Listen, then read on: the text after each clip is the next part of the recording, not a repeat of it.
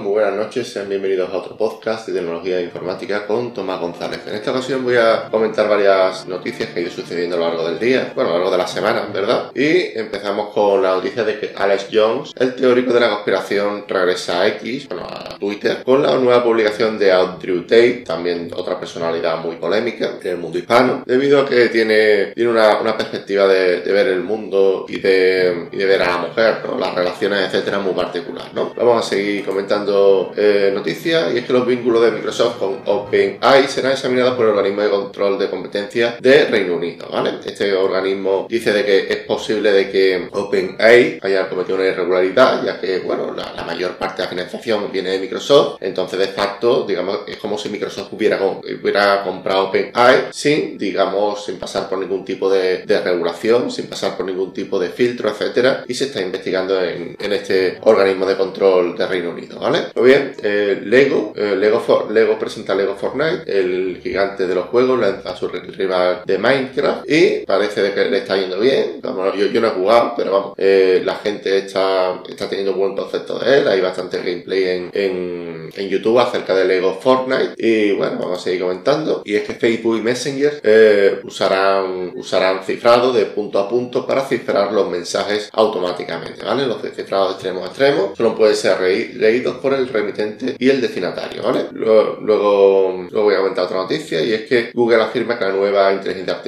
Gemini piensa con más cuidado y tiene mayor abstracción de, digamos, de, cosas, ¿no? De, conceptos matemáticos, etcétera, ¿no? Bien, Google evaluó el proyecto Gemini AI, esta es otra noticia, para contarle a la gente la historia de su vida utilizando datos telefónicos y fotos, ¿vale? Por lo visto, Google eh, Gemini AI utilizará, digamos, todo lo que, lo que ha hecho a lo largo de, de su vida para contar, para utilizando datos telefónicos y tus fotos, ¿vale? Vamos a continuar. Y es que OpenAI eh, opina sobre la ley de, inteligencia artificial que pretende controlarla, diciendo que, sus algoritmos no son transparentes a, los, a, ninguna organización ni a ningún usuario, ¿vale? Bien, la, la, Unión Europea acuerda la ley de inteligencia artificial. De hecho, haré un podcast especialmente hablando de, esta ley de, inteligencia artificial. De momento vamos a dejarlo aquí. Eh, decir también de que, bueno, vamos a seguir comentando noticias y es que los data centers consumen alrededor del 1% de la electricidad mundial. Google quiere hacerlos verdes con esta idea y la idea es básicamente construirlo de, eh, forma geotérmica. De, de,